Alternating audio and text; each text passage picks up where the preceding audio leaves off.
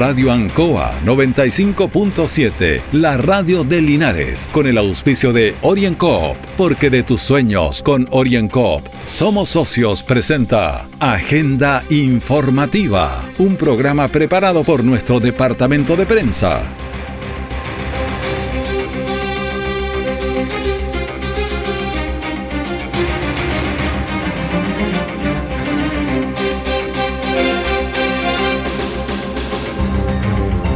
Muy buenos días, les saludamos y le damos la bienvenida a Agenda Informativa en Radio Enco en este penúltimo día de noviembre, lunes 29 de noviembre de 2021. Agenda Informativa se emite desde los estudios de Radio Anco en Avenida Rengo 959, en el dial 95.7 y en internet www.radioancoa.cl. De inmediato, la información de las últimas horas preparada por nuestro departamento de prensa. Titulares para la presente edición.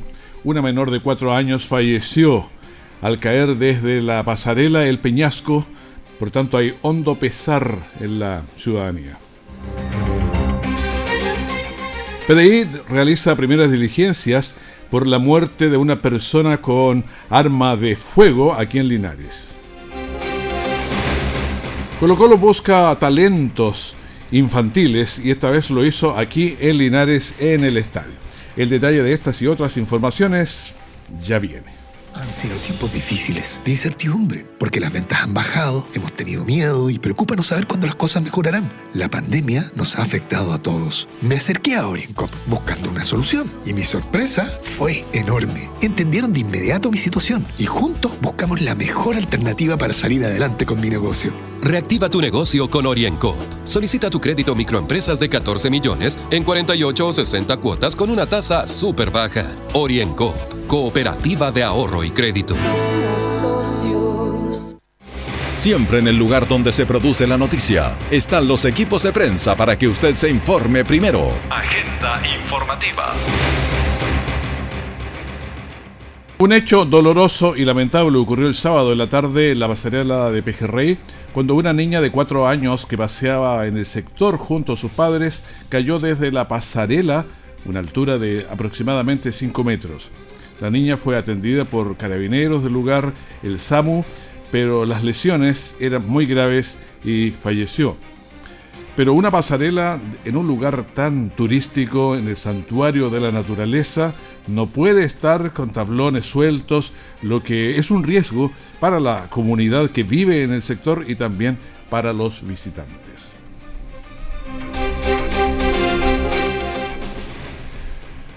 El coronavirus se mantiene activo y la, verdad es que la vida ciudadana siempre se nos condiciona muchas veces. Y hay nuevas variantes que están amenazando también, de manera que podría ser que incluso las vacunas no generen los resultados con las nuevas variantes, pero que todavía no las tenemos. Así que quedémonos con las que tenemos. Bueno, estas son las cifras oficiales reportadas por el Ministerio de Salud a través de sus informes diarios de COVID-19. Tenemos nuevos contagios, 2.361. El total de activos está en 14.433. Estas cifras se han mantenido durante varios días. Es verdad que no han subido a los 15.000 o por ahí llegaron, pero tampoco han bajado, lo que es preocupante. Las personas fallecidas, que también se mantienen altas, son 31. En total, estamos en 38.218 los fallecidos. Pacientes en las UCI 676. Pacientes conectados a ventilación mecánica invasiva 592. La positividad de PCRs en la semana es de 3.21 y la positividad de PCR en el día es 3.03. Hay cambios desde hoy en el MinSal. La subsecretaria Paula Daza ya no estará, renunció, pero habrá otros para continuar la misma política. O sea, obviamente va a haber otra persona en el lugar. Linares tuvo ayer eh, tres contagios, poco, ¿ah? pero estamos en 35 casos activos. Más ratito vamos a estar eh, indagando también sobre mm, otros de los, de los casos que nosotros estamos llevando. Pero creo que bueno que se los demos de inmediato mejor. Linares, como decíamos, tiene 55 casos y una tasa de incidencia de 54.4. San Javier tiene 41 casos y una tasa de incidencia de 82.9. Villa Alegre, 16 casos y una tasa de incidencia de 93.5. Buena con 5 casos está bastante bien, 26.0. Colbún tiene 8 casos y 35.5.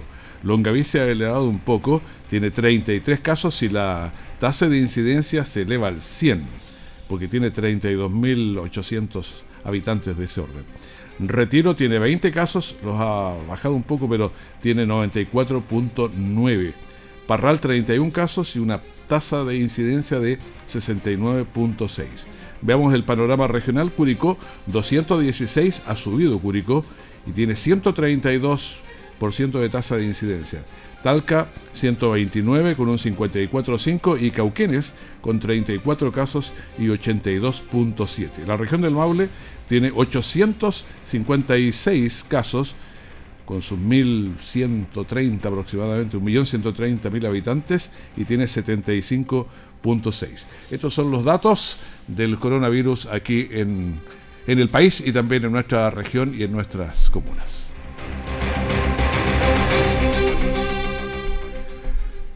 Seguimos entregando nuestro informativo en este penúltimo día de lo que es el, el mes de noviembre. La PDI realiza primeras diligencias por la muerte de una persona con armas de fuego aquí en Linares. Por lo anterior, el fiscal de turno instruyó a los detectives de la BH Linares, la Brigada de Homicidios, en conjunto con el Laboratorio de Criminalística, la CRIM, de Talca, quienes realizaron las primeras diligencias. Y vamos a tener la versión del subprefecto José Cárdenas, jefe de la Brigada de Homicidios de Linares.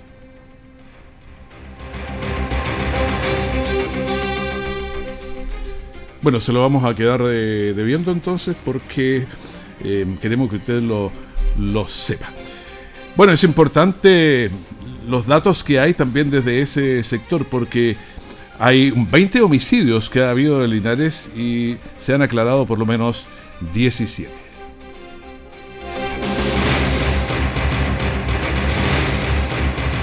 Orienco está presentando Agenda Informativa en Ancoa, la radio de Linares.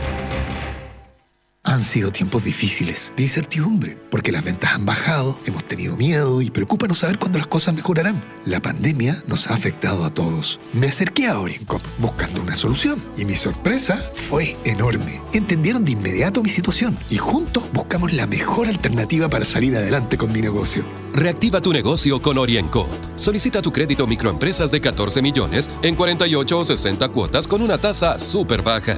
Oriencop Cooperativa de Ahorro y Crédito. Nuestra central de prensa está presentando Agenda Informativa en el 95.7 de Radio Ancoa.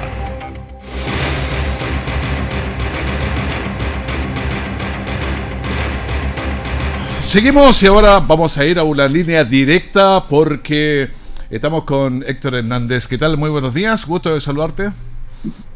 Hola Raúl, muy buenos días. Un saludo cordial a todos los oyentes de la radio. ¿Cómo está nuestro comentarista nacional, profesor, abogado? Pero hoy día vamos a ir, ¿qué pasa?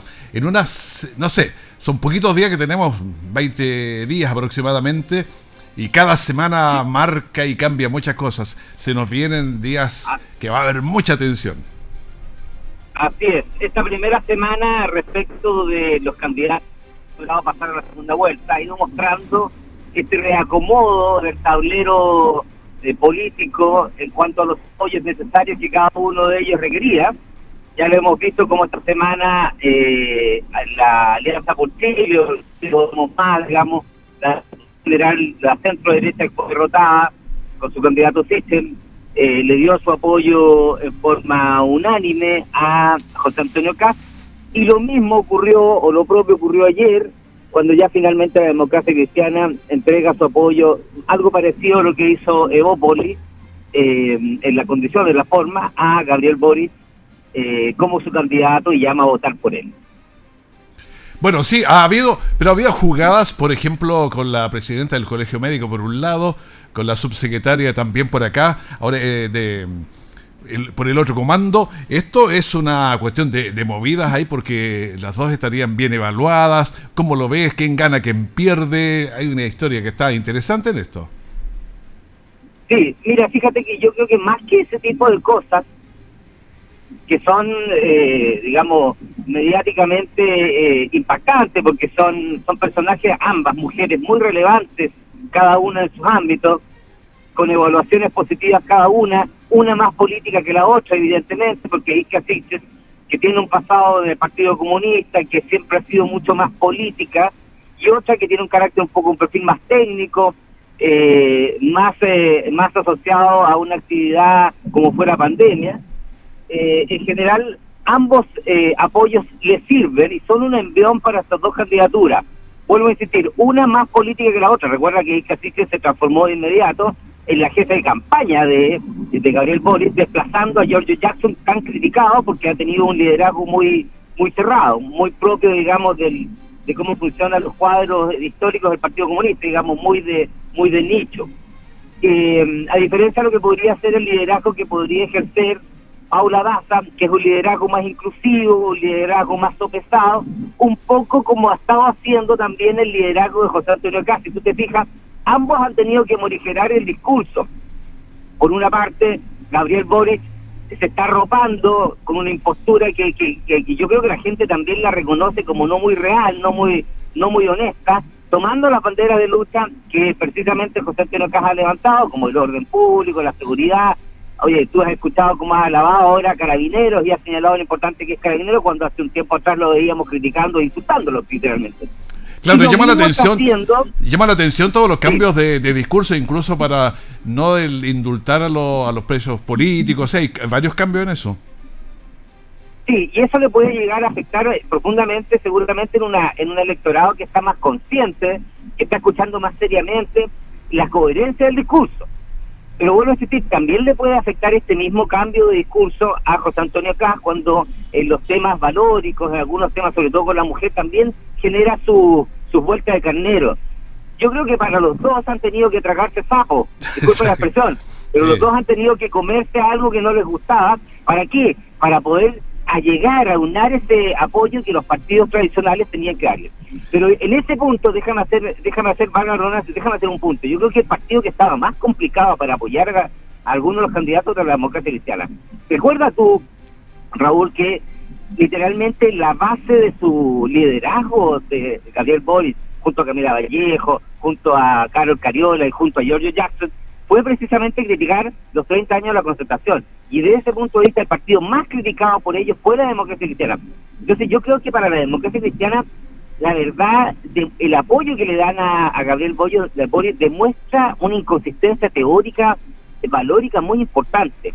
Recuerda tú que la democracia cristiana surge en el mundo como eh, una especie de barrera al comunismo.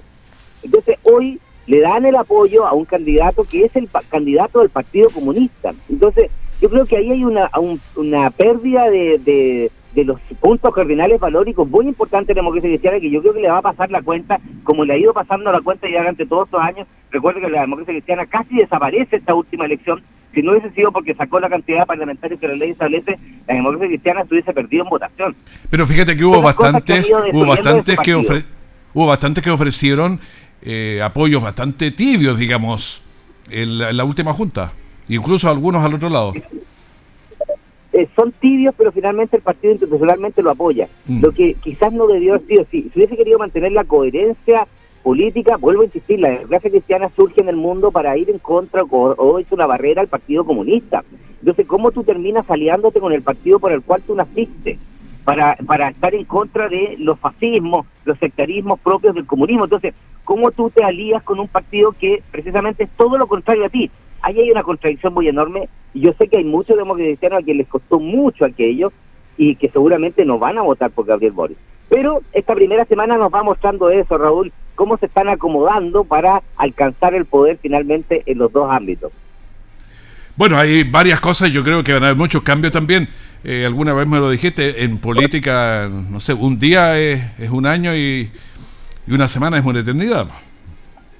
Así es. Y lo más probable es que también tengamos cambios. A ver, las dos candidaturas anuncian, porque el, otro aspecto también interesante es cómo reforzaron sus programas económicos. Ahora, eso podríamos analizar un poquito, porque hubo varios cambios ahí en el área económica, porque están eh, morigerando sus discursos. Así es. sabíamos que los dos tenían eh, sus, programas en materia económica, tenían talones de Aquiles, tenían debilidades, tenían puntos al debe, y por lo tanto los dos sabían que tenían que reforzarlo. Por una parte, Gabriel Boris, y aquí déjame utilizar una expresión que acabo de inventar. Yo creo que Gabriel Boris se concertacionizó.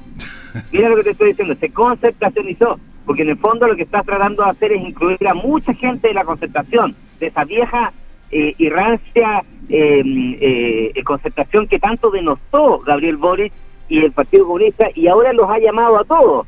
Y el equipo económico de Gabriel Boris es básicamente el equipo de la concertación eh, Roberto Sales, que fue presidente de la Democracia Cristiana, fue incluso parte del gobierno, uno de los primeros gobiernos, no sé si de Edwin o de Frey, por ahí va. Y muchos de los economistas que incorporó a su equipo económico son de la concertación. Entonces, concertacionizó su equipo y su programa económico.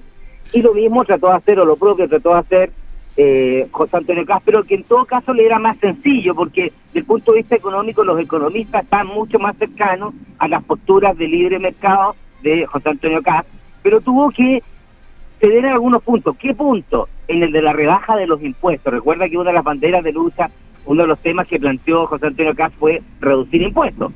Y los economistas en general le dijeron, mire, oiga, eso es muy inviable, tenemos una crisis económica que se nos viene el próximo año muy complejo, así que eso por ahí va a tener que guardarlo en el baúl de, las de las aspiraciones, pero no se puede hacer. Y desde ese punto de vista, los dos equipos, los dos candidatos han reforzado potentemente, y eso hay que reconocerlo, los dos equipos económicos son potentes, y curiosamente, te digo una cosa, curiosamente, los dos equipos económicos están en contra del cuarto retiro, y, ahí el que va a tener problemas va a ser Gabriel Boris. Claro, porque no hay consistencia en, el relato. Ahora, eh, cierta cosa, una persona que es de centro, de centro izquierda, eh, hoy, y el que es muy de izquierda, ¿Qué es lo que pasa? Aunque Boris se le corra un poco para, para el centro, pero siempre va a quedar más a la izquierda que, Cast. Sí, por supuesto. Y, ese fenómeno eh, que, le, que, que, le puede traer, esa situación que tú dices, es lo que le puede traer el mayor eh, perjuicio a Boris. Porque Boris, a diferencia de Cast, que, le, le suena más natural acercarse al centro, a Boris no a Boris, eh, él, su, su base electoral potente, firme, es el Partido Comunista y el Frente Amplio, que se ha dicho siempre que es más, está más a la izquierda que el Partido Comunista. Por tanto, tiene una base de apoyo muy de izquierda. En cambio, y para ellos es necesario morir con las botas puestas. Lo dijo eh, lo dijo Telier cuando le preguntaron si se podía arreglar el, el programa. Dijo, no, no, no, no, no hay tiempo para mejoras en el programa, el programa es este, no se va a modificar nada. pero ¿qué pasa si se corre un poquito? ¿Qué pasa si se corre un poquito? ¿Qué opción tiene votar en nulo, blanco? Lo que pasa es que ahí yo creo que hay una base electoral muy dura de la izquierda eh, que lo apoyó siempre y yo creo que ahí le va a pasar la cuenta. Le podría cobrar los sentimientos a Gabriel Boris y claro, ese mundo podría ser que no voten. Dice llanamente no vote o, vote en blanco. Que es un poco, y mira, eh, la suspicacia que tú señalas es una suspicacia que se ha ido entendiendo por algunos, que es un poco lo que algunos mal pensados, y déjame decirte que esto es solo una, una apreciación de los mal pensados, pero que la podemos decir, es lo que estaría haciendo el Partido Comunista. Las declaraciones de Jaude y de Tellier no suenan muy inteligentes desde el punto de vista de la política estratégica en un momento en que están a puerta de ganar posiblemente la presidencia. Entonces, cuando empiezan a plantear algunas cosas como que el programa no se puede cambiar, con que como que los votos de la gente que votó por París y son todos arribistas e individualistas, más parecen torpedos de fuego amigo que errores involuntarios. Entonces, desde ese punto de vista, quizás, quizás hay un voto de izquierda duro que apoyó a Gabriel Boris, que es el Partido Comunista y lo más duro del Frente Amplio, que prefiere morir con las botas puestas y no permitir que Boris se vaya al centro, sino que ganar solo con sus votos. Y ahí, por supuesto, que a Boris no le alcanzaría. Claro, ese. Ahora lo que dijo, tú estabas señalando que dijo Jadwe, eh, que los del norte y todo eso eran con varios epítetos que después hubo que rectificarlo y pedir perdón, pero ya está dicho. Claro, y vuelvo a insistir, eh, da la impresión que no son errores eh, involuntarios, ¿ah? eh, y ahí la suspicacia empieza a surgir. Da la impresión que eso no... Que, no son lapsus. Habría hasta algo. No son lapsus. No, yo, yo eh, en política, eh, en políticos avesados como Telier, como Jade, no, no son de cometer errores a cada rato. Entonces, bueno, salvo que nos equivoquemos y en realidad estemos dándole más, más grado de inteligencia de lo que podrían tener, pero bueno, yo no quiero pensar en eso, yo creo que son gente hábil, inteligente y ya tantos años en política que entiende cómo funciona esto. Y por eso suena raro estos errores tan seguidos que parece que son errores eh, involuntarios, pero que da la impresión que finalmente lo único que hacen es perjudicar a la campaña de Gabriel Boris. Que vuelvo a insistir, yo creo que se concertacionizó, eh, porque tú viste el comando, ya no aparecen comunistas, casi aparecen puros, puros ex concertacionistas que se entregaron, digamos, sin, sin condición alguna al programa de Gabriel Boric. Porque, bueno, eh, pretenden, según ellos, defender la democracia. Lo curioso es que lo planteen con un partido que nunca ha estado a favor de la democracia, como el Partido Comunista, que sabemos que en todas partes eh, su forma de ejercer política no es precisamente a través de la democracia. Eh, en Europa, tú sabes que el Parlamento Europeo declaró que el Partido Comunista era similar al nazismo, es decir, un fascismo. Entonces, hay muchos países que lo han proscrito. No estoy diciendo con esto que el Partido Comunista sea igual a ellos, pero estoy diciendo que en el fondo hay una ideología que no es necesariamente democrática. Entonces es complejo cuando tú planteas este tipo de situaciones como defender la democracia cuando tienes ahí mismo a un partido que no precisamente es paladín de la democracia. Entonces, por eso te digo que para la democracia cristiana como partido es muy difícil, eh, vuelvo a insistir, disculpa esta expresión, tragarse este sapo de tener que apoyar a un candidato que tiene en sus huestes al Partido Comunista. Bueno, muchísimas gracias Héctor Hernández Borges, que estés muy bien. gracias Raúl, buen día, saludos a todos. Gracias, muy bien. Comentarios eh, académicos, abogado, aquí en la Radio Ancoa. Orienco está presentando Agenda Informativa en Ancoa, la radio de Linares. Han sido tiempos difíciles, de incertidumbre, porque las ventas han bajado, hemos tenido miedo y preocupa no saber cuándo las cosas mejorarán. La pandemia nos ha afectado a todos. Me acerqué a Orincop buscando una solución y mi sorpresa fue enorme. Entendieron de inmediato mi situación y juntos buscamos la mejor alternativa para salir adelante con mi negocio. Reactiva tu negocio con Orienco. Solicita tu crédito microempresas de 14 millones en 48 o 60 cuotas con una tasa súper baja. Orienco, cooperativa de ahorro y crédito. Todo el acontecer noticioso del día llega a sus hogares con la veracidad y profesionalismo de nuestro departamento de prensa. Agenda informativa. Le estábamos contando hace poquito que la PDI realizó primeras diligencias por la muerte de una persona con armas de fuego en Linares y vamos a escuchar al subprefecto José eh, Cáceres, que es jefe de la Brigada de Homicidios de Linares. El día de hoy, en hora de la madrugada, a solicitud del fiscal Macrozona, personal especializado de la PDI, junto al Laboratorio Criminalística de Talca, se trasladaron a un sitio de suceso por homicidio a la población del Guapi de esta ciudad.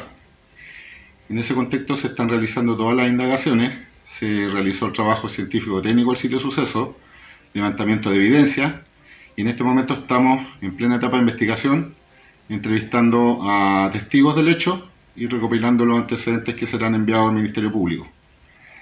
Con relación a los últimos hechos, eh, eh, me refiero a homicidio ocurrido eh, en esta ciudad.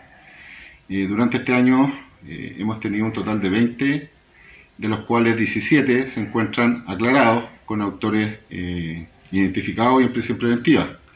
Los demás homicidios están en plena etapa de investigación, algunos se encuentran con orden de detención pendiente y los antecedentes eh, están siendo entregados al, fiscal que corresponde. Bueno, importantes explicaciones que nos da especialmente sobre estos 20 homicidios, de los cuales ya 17 se han aclarado. Un encuentro abierto de pescadores responsables, agrupados en Dragonfly y Mosqueteros, se realizó el sábado en la Plaza de Armas de Linares. La actividad estuvo coordinada por la Oficina de Turismo de Linares. Vamos a escuchar a Carlos Díez, integrante de Dragonfly Linares. Este grupo, la verdad que partió hace cuatro años, donde queremos formar y poder dar a conocer lo que es la pesca con mosca y instruir a la gente a cuidar los ríos, a cuidar la ecología, a tener turismo en esta región. Yo creo que Linares es una potencia gigantesca respecto al turismo, tenemos unos ríos fabulosos y la idea de este grupo es fomentar esta pesca con devolución y el ejercicio de poder cuidar la naturaleza. Y eso es lo que se está haciendo hoy día, mostrando aquí a la comunidad de, de Linares. Bueno, esto se desarrolló en la Plaza de Armas en el momento también que había una ceremonia. Eh, tenemos un gran patrimonio en ríos y lagunas, lagos que debemos proteger. Hubo venta de implementos para pescar. Benjamín Opaso de Caliboro Aventura nos dijo. Bueno, aquí estamos desde Caliboro Aventura, venimos a la Expo Fly de, organizada por Dragonfly, eh, venimos a mostrar todos los productos eh, de la marca Surinoya y también de promover mucho más la pesca con mosca. ¿Cómo se pueden comunicar con ustedes para la venta? Eh, pueden comunicarse con nosotros a Calibor Aventura, la página web, o al Instagram de eh, Pesca Buenaventura y Calibor Aventura. Ahí estaremos atentos a cualquier mensajito. En nuestros próximos informativos les vamos a contar más sobre esta actividad porque interesa ampliar el turismo en esta dirección, siendo responsables de nuestros recursos naturales. Un equipo encabezado por Lisandro Garrido. Lizardo Garrido recuerda que fue un jugador de, emblemático de Colo Colo y de la selección chilena. Trabajó con muchos niños buscando aquellos que lleven el triunfo en la sangre. Por eso en el Estadio Municipal de Linares, Colo Colo busca nuevos talentos de las escuelas de fútbol locales para iniciar un proceso que puede llevar eh, largo y llevar eh, a, niños al fútbol profesional. El trabajo estaba detenido por la pandemia, pero ya vuelve a, emocionar a los niños y también a Colo Colo. Escuchemos a los pequeños, Nicolás Cortés. Un orgullo porque me gustaría mucho jugar en un equipo como el Colo Colo, porque todo estos años ha dominado la liga y es un buen equipo. ¿Y cuál es tu jugador favorito de Colo Colo? Leo Gil. ¿Por qué? Es que, como digo que juego así al medio yo, Leo Gil juega muy bien y de él estoy aprendiendo mucho. Puede ser la opinión de Carlos Sánchez y antes Nicolás Cortés, que lo estábamos escuchando, y los padres también se involucraron en este sueño que puede derivar en procesos exitosos para la ciudad, para incluso el país. Gustavo Villagra, uno de los padres, dijo... Es que más allá de que el club en sí es importante, eh, uno lo hace por los hijos. A mi hijo le gusta el fútbol, como a todos los papás que estamos aquí, los venimos a apoyar. al final, independiente que queden o no queden, la idea es que, mm, que disfruten y al final uno tiene que darle apoyo. Y si en, en ese motivo llegasen a quedar por Colo Colo, una alegría muy grande. Yo creo que es muy importante tanto para Linares y muy importante para los niños. Yo traigo a mi hijo, Matías, a que vea esto. Si bien es cierto no, no estar jugando, pero está, como se llama, mirando de cómo eh, se, está, se está jugando el fútbol y, cómo esto está llegando a la familia linarense. Francisco Vargas era el segundo papá. Bueno, exjugadores como Atilio Tapia trabajan formando niños, enseñando el ABC del fútbol. Para nosotros un honor y un orgullo, imagínate tener acá a Lizardo Garrido, tres mundiales, campeón de la Libertadores, al profe también, eh, ¿me entiendes tú, Ormeño, y los niños, esto para ellos es una alegría inmensa, porque todos soñamos, como soñamos nosotros cuando niños, de ser jugador profesional, pero no teníamos esta posibilidad. Pues ahora están acá en Linares y, agradezco a todas las escuelas por la gran cantidad de niños que han venido. O sea, habríamos tenido una cantidad impresionante y ahora mira cómo están acá los chicos con esa ilusión de poder vestir la casaquilla de Colo Colo. Lizardo Garrido, jugador de la selección chilena, como lo decía Tilio, y referente de Colo Colo, campeón de la Copa Libertadores de América con un total de 15 copas en quien lidera este trabajo. Escuchemos a Lizardo Garrido. Bueno, lo primero que, queremos y como, como Colo Colo tiene una planificación y que no se ha podido hacer por el tema de la pandemia. Eh, y es la primera prueba de jugadores que hacemos. Eh, y bueno, elegimos Linares porque aquí tenemos a Tilio que, que siempre está colaborando con nosotros, Albert Chaconta que también está siempre está colaborando con nosotros. Y lo único que pretendemos es de darle la posibilidad a algún chico de acá de que efectivamente se puede jugar en Colo Colo. Bueno, Lizardo Garrido entonces eh, eh, señalando que primera vez que salen ahora a, a terrenos y partieron por Linares. Bueno, tenemos ejemplo de muchos eh, niños con talento que han empezado un proceso y se han convertido en figuras mundiales. Solo basta citar a Alexis Sánchez. Y despedimos así agenda informativa, el primer bloque de la gran mañana de ANCO. Manténgase con nosotros, ya tenemos una buena mañana para usted. Que esté muy bien, muchas gracias. Radio Ancoa 95.7, la radio de Linares, con el auspicio de OrienCoop, porque de tus sueños con OrienCoop somos socios, presentó Agenda Informativa, todo el acontecer noticioso del momento preparado por nuestro departamento de prensa. Radio Ancoa, por la necesidad de estar bien informado.